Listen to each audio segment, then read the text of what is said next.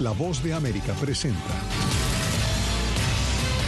En esta emisión de Venezuela 360 cuando el comercio y la economía mundial se resienten. Suramérica se vuelca a exportar y a tener materia prima para seguir creciendo, pues Centroamérica todavía tiene una situación cercana al equilibrio. Surgen nuevas oportunidades comerciales para Latinoamérica. Aprovechando los beneficios que representan estos países como son una democracia estable, como son este, eh, lugares competitivos donde se pueda hacer negocios. Se inaugura una nueva era política en la región. La política exterior de Brasil es muy importante para, para América Latina. Con actores conocidos, pero ante nuevos escenarios. Yo creo que Lula va a seguir la política que eh, tuvo el PT durante los años que estuvo en el poder.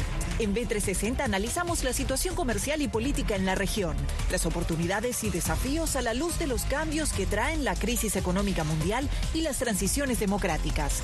Esto y más en Venezuela 360 a continuación. ¿Qué tal? Bienvenidos. Soy Belén Mora y les acompaño desde Washington. Y en un panorama de desaceleración del comercio mundial tras años afectado por la pandemia y luego la invasión a Ucrania, que próximamente cumplirá un año, en América Latina existe la aspiración de que sus países puedan convertirse en el lugar para la relocalización de los centros de producción de empresas estadounidenses que hoy están en Asia. Oscar Zulbarán con nosotros desde Ciudad de Panamá. Oscar, ¿de qué manera se repiensa el comercio mundial? Hola, Belén. Efectivamente, esta reconfiguración llevaría a los centros de producción más cerca del principal centro de consumo del mundo, que es los Estados Unidos. Traer eh, todo, toda esa logística, todo lo que tiene que ver con la cadena de suministros desde Asia hasta América Latina. Y de hecho, el año pasado había una predicción del Banco Interamericano de Desarrollo que hablaba de que América Latina podría percibir cerca de 78 mil millones de dólares adicionales precisamente por exportaciones que tienen que ver con el nearshoring. Todo basado en el comercio mundial. Este es el canal de Panamá. Se estima que 6% del comercio mundial recorre sus aguas que conectan a dos océanos, el Pacífico y el Atlántico. Estados Unidos es el principal usuario de esta ruta que une su costa este con Asia y con la costa oeste de Sudamérica. Otros de sus principales usuarios son China, Japón y Chile. La pandemia impactó negativamente la ruta por solo dos meses. En adelante, el crecimiento ha sido constante. En 2022, más de 14.000 buques con 518 millones de toneladas, el equivalente a todo el parque vehicular de Estados Unidos, cruzaron estas aguas. Nosotros perdimos creo que 127 tránsitos de lo que habíamos presupuestado. Eh, en comparación con el año anterior de tránsitos de gas natural licuado porque se fueron hacia Europa. Entonces, ese es un indicativo. Cuando uno ve que hay un cambio grande en algún segmento, eh, es porque está pasando algo diferente. El tipo de segmento te dice la utilización de los productos que se están llevando en los distintos países. Asia importa mucho eh, gas líquido, petróleo, gas natural licuado. Y aunque el tránsito fue constante por esta ruta, no lo fue el costo de los fletes de las embarcaciones, que junto con las interrupciones en la cadena de suministro de algunos rubros, generó un impacto en el bolsillo de gran parte de los comerciantes en todo el mundo. Antes de la pandemia estábamos hablando de fletes de entre 2.000 y 3.000 dólares por contenedor de 40 pies desde Asia. Estos fletes llegaron a estar en, el año pasado, a principios de año, en, arriba de 15.000 dólares.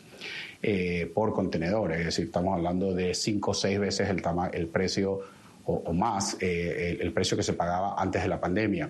Estos números se están bajando. En este momento, pues estamos volviendo a esos números pre-pandemia. Y justo debido al impacto sufrido en el comercio mundial surgen los conceptos de nearshoring y friendshoring para explicar el proceso de transferencia de una operación comercial a otro país y así identificar futuras crisis que afecten la cadena de suministros.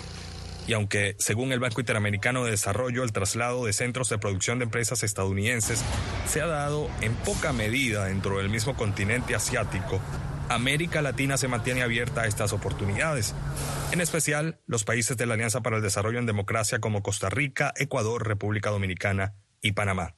Grupo empresarial que está viendo estos temas eh, y que estamos viendo cómo podemos servir de apoyo eh, para estos temas eh, en el nearshoring y en el friendshoring.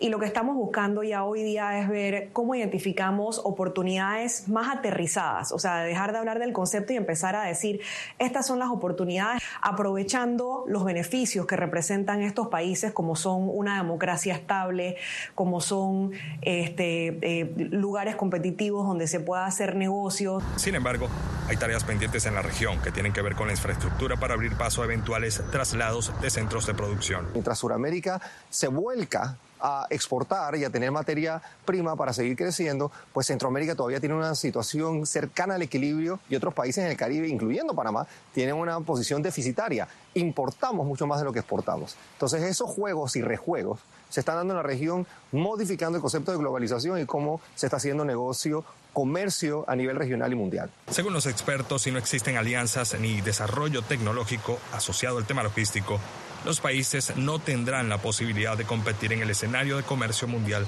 que se plantea en la actualidad.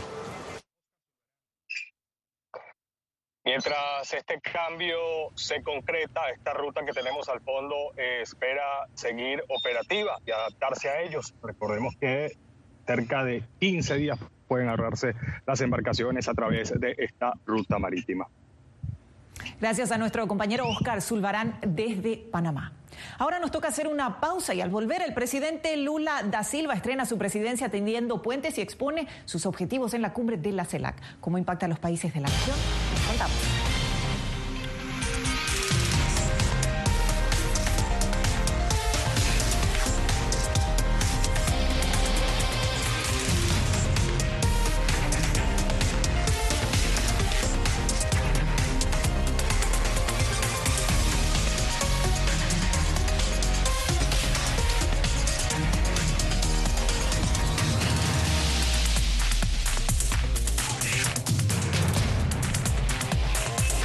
Venezuela 360, cada semana por La Voz de América. ¿Qué tal desde Washington comienzan las noticias en el mundo al día? Día a día, desde la capital de Estados Unidos y donde se producen las noticias que más te impactan.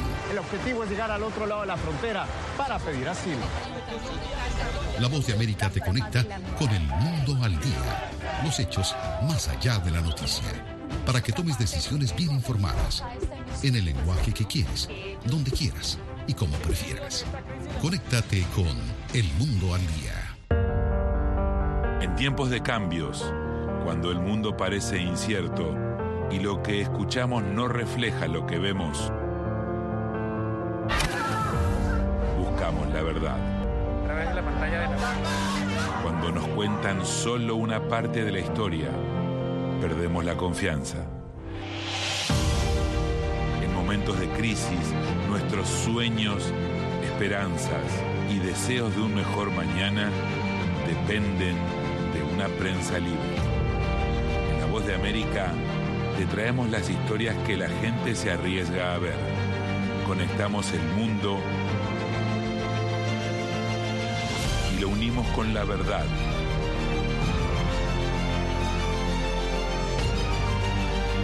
Voz de América te presentamos el panorama completo.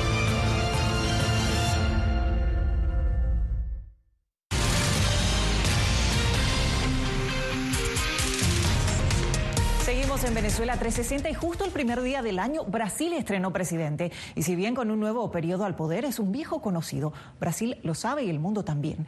Sin embargo, en esta tercera presidencia de Luis Ignacio Lula da Silva, el gigante sudamericano quiere destinar gran parte de la agenda a las alianzas y a la política exterior. De hecho, luego de tener presencia en la reunión de la CELAC esta semana, una de sus próximas paradas internacionales contempladas es la Casa Blanca el próximo mes. ¿Cuáles son los desafíos y riesgos? Nos cuenta Gonzalo Báñez Villar desde Buenos Aires.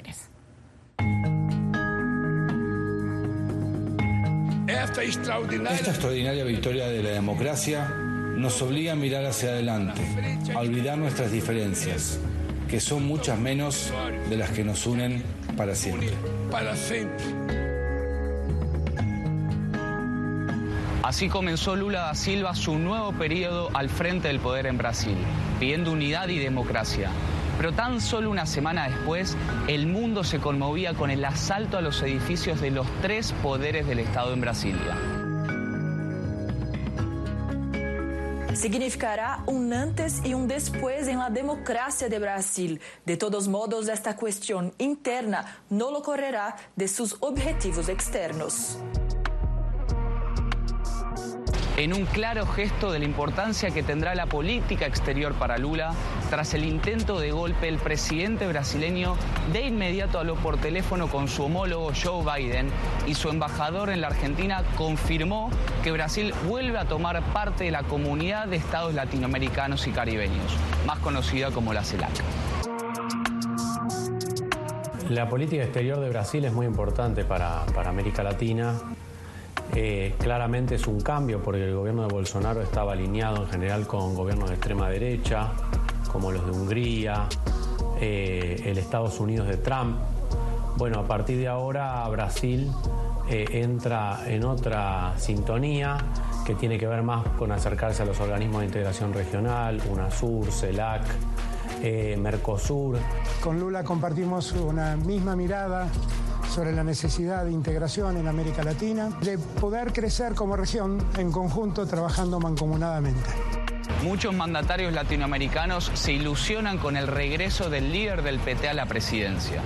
Brasil es el principal socio del Mercosur, representa el 44% del comercio total del bloque y los países miembros sueñan con que Lula reimpulsa el Mercosur un gran desafío pensando en el desgaste que tuvo en los últimos años por la intención de Uruguay de negociar acuerdos unilaterales.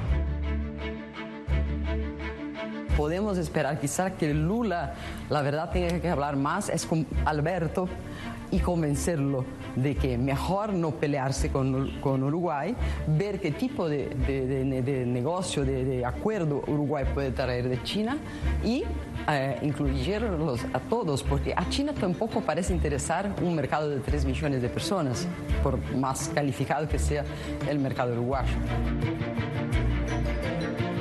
El peso específico que tiene Brasil en sí mismo y la tradición diplomática también son dos eh, activos muy fuertes, dos capitales muy fuertes que tiene Brasil en la región, su peso económico, el peso del Banco Nacional de Brasil también para los préstamos, como se vio en la era Lula, en la primera era Lula. Brasil es la economía más grande de América Latina y su principal socio comercial es China, a quien le exporta el 27,2% del total de sus productos.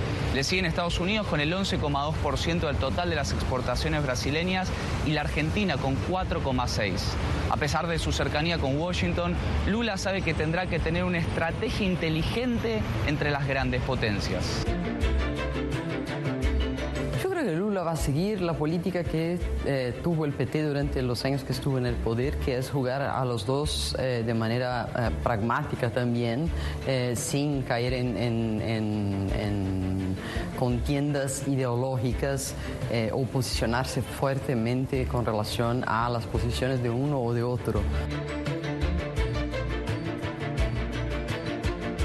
Es probable que veamos que Brasil se va a mantener, digamos, equidistante, en una posición muy pragmática, eh, de acuerdo a los intereses nacionales, haciendo acuerdos según la conveniencia. Em, eh, del momento, ¿no? Medio ambiente, globalización, regionalismos y por sobre todas las cosas, un país completamente polarizado. Grandes desafíos, pero muchas oportunidades que se le presentan a Lula da Silva en un Brasil que intenta avanzar a pesar de las diferencias. Gonzalo Báñez Villar, Voz de América, Buenos Aires, Argentina. Nueva pausa y a la vuelta al mundo conmemora el Holocausto, una fecha llena de historia y huellas que se intentan preservar. Quédese con nosotros.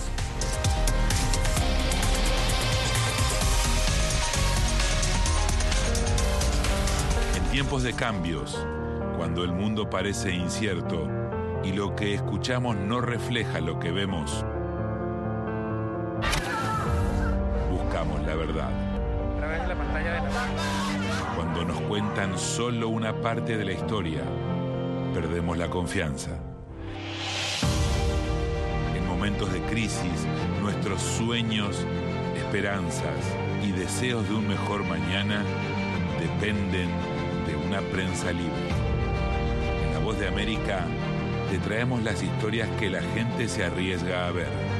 Conectamos el mundo y lo unimos con la verdad.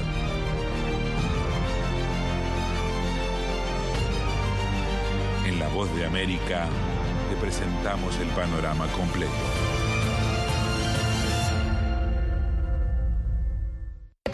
Washington comienzan las noticias en el mundo al día? Día a día, desde la capital de Estados Unidos y donde se producen las noticias que más te impactan. El objetivo es llegar al otro lado de la frontera para pedir asilo. La voz de América te conecta con el mundo al día. Los hechos más allá de la noticia. Para que tomes decisiones bien informadas. En el lenguaje que quieres, donde quieras y como prefieras. Conéctate con El Mundo al Día. Actualidad. Vamos a ver otra cepa nueva y otra cepa nueva. Análisis. En realidad, mucha de esta gente va a quedar parada de nuevo y va a ser una tragedia humana. Debate.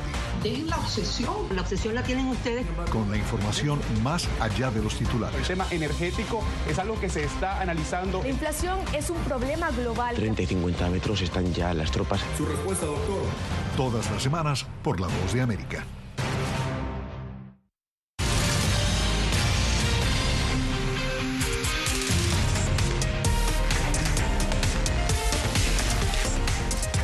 Continuamos. Cada 27 de enero se conmemora el Día del Holocausto y este año la fecha tiene un mensaje especial dirigido a América Latina.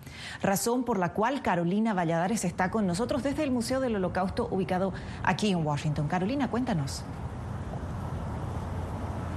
Hola, ¿qué tal? ¿Cómo estás, Belén? Pues son cerca de 12.000 los artefactos que contiene este museo, cerca de 49 millones de páginas documentadas y también 85.000 las fotografías históricas. Y aunque pueda parecer mucho, todavía sienten las autoridades de este museo que falta mucho material por encontrar, sobre todo aquellos judíos que tuvieron forzosamente que irse de la Alemania nazi y sus colaboradores a América Latina, sobre todo a países como Chile, Argentina o también México y otros países del continente. Es por eso que les dicen que se encuentran resquicios de ese pasado histórico en baúles, armarios, en álbumes, que por favor lo entreguen al museo o lo donen para que pueda ser digitalizado y, pase a formar parte de lo que se conoce como la memoria histórica de los judíos para que así muchos visitantes puedan conocerla.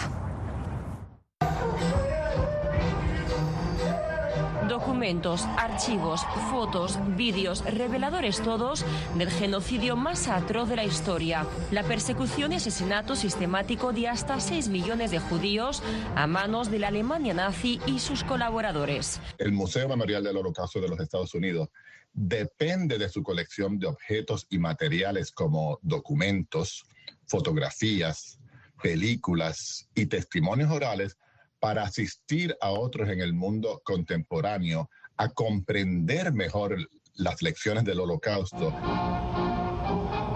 Una misión que destaca el poder de la memoria a través de la historia. Con este propósito, un año más, el 27 de enero, el mundo conmemora el Día Internacional del Holocausto, fecha que marca el aniversario de la liberación de los campos de concentración y exterminio de Auschwitz-Birkenau. Sin embargo, aseguran desde el Museo del Holocausto, ubicado en Washington, D.C., que todavía queda mucho trabajo por realizar. Para el museo, a medida que el holocausto retrocede en el tiempo y los sobrevivientes disminuyen en número, la historia del holocausto la estamos viendo que está bajo ataque. Una tarea especialmente urgente en América Latina, donde el museo ha lanzado una campaña para recuperar la historia. Rescatar películas amateurs, películas caseras originales privadas, noticieros, filmaciones de propaganda o de instituciones que documenten la emigración a América Latina de personas que fueron desplazadas perseguidas y discriminadas. Porque si hay un eslabón perdido, en los miles de archivos del Museo del Holocausto de Estados Unidos aseguran solo relacionados con las experiencias de los supervivientes que emigraron de Europa a América Latina. Creemos que esta carencia uh, de materiales de, que, que, el museo tiene sobre, sobre la emigración en, hacia América Latina se debe en parte a que las personas no saben lo que tienen en sus casas. Algunos no saben lo que sus padres o abuelos tienen en, o tenían en, su, en sus áticos, en sus armarios. Para aquellos quienes se encuentren legados valiosos en alcobas, álbumes o baúles, pueden contactar directamente al museo en Washington, D.C., pero también entregarlos a entidades con las que ahora colaboran en Argentina, Chile o México. Esta donación al museo se puede considerar como, como un préstamo también lo que nosotros queremos es salvar esas películas. Mientras tanto, el objetivo del museo es seguir un año más promoviendo la educación sobre el holocausto a esperas de seguir recuperando los vestigios del pasado que el tiempo se ha encargado de ocultar, pero que no pierden la esperanza de volver a ver la luz. Y justo este mes de abril se cumplirán 30 años que este museo, aquí lo ven, abrió sus puertas. Durante este tiempo han sido cerca de 40 los millones de visitantes que han accedido a su interior, entre ellos cerca de 100 jefes de Estado, para conocer más de cerca la historia del Holocausto. Gracias, Carolina. Nosotros hacemos una pausa y al regreso una antigua enfermedad sigue rondando al mundo. ¿De qué se trata y cómo impacta a América Latina? No se vayan.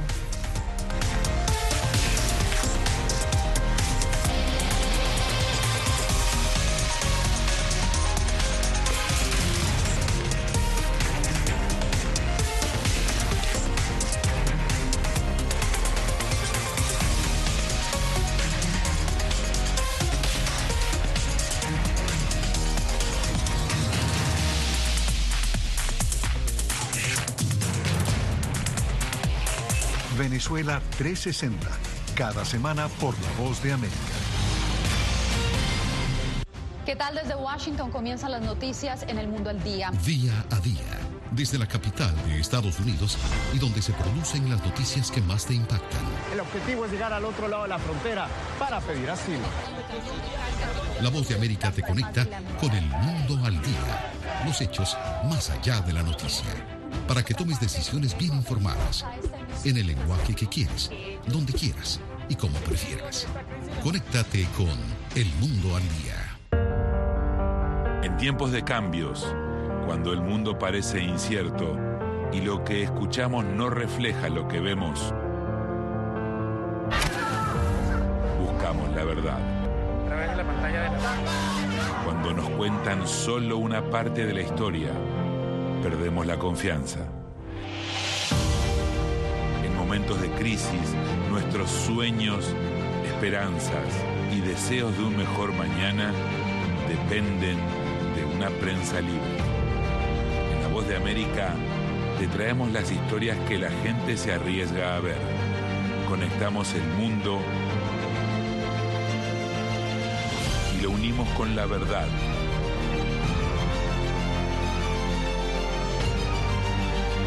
Voz de América presentamos el panorama completo.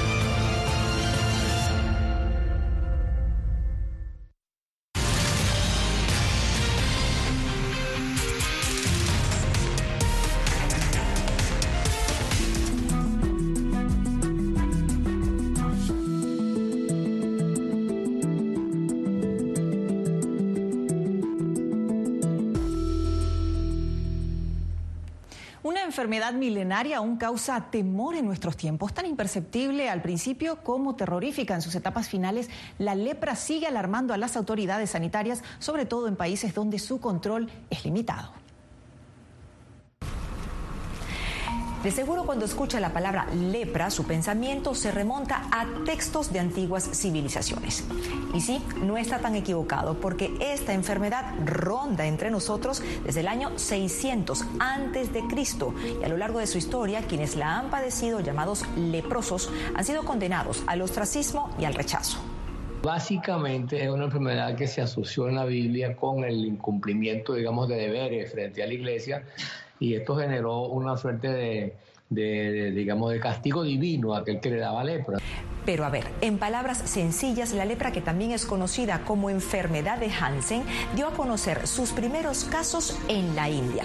Pero no fue sino hasta 1873 que el médico noruego Gerard Hansen descubrió el bacilo Mycobacterium leprae, una patología infecciosa crónica que se multiplica lentamente. De hecho, el periodo de incubación es de cinco años en promedio. Es parte del grupo de, de las que se llaman enfermedades tropicales desatendidas que son un grupo de enfermedades que afectan a poblaciones vulnerables que viven en condiciones socioeconómicas eh, difíciles, precarias. Pero la realidad es que desde hace un tiempo para acá eh, se diagnostica en muy baja cantidad. Según un estudio del año pasado de la National Library of Medicine, en un principio los enfermos eran aislados y se les prohibía su convivencia con la sociedad, ya que se consideraba que era una enfermedad altamente contagiosa.